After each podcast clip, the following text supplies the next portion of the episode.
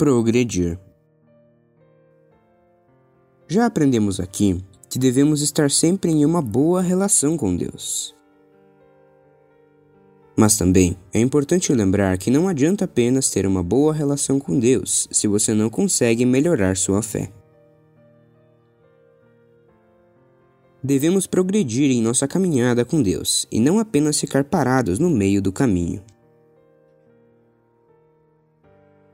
Progrida em sua caminhada. Qual o seu próximo passo?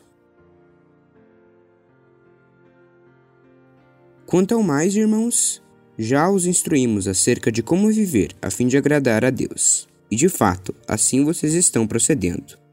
Agora lhes pedimos e exortamos no Senhor Jesus que cresçam nisso cada vez mais.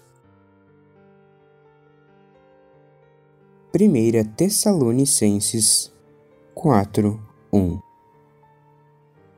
Por Bruno Zata. Até logo.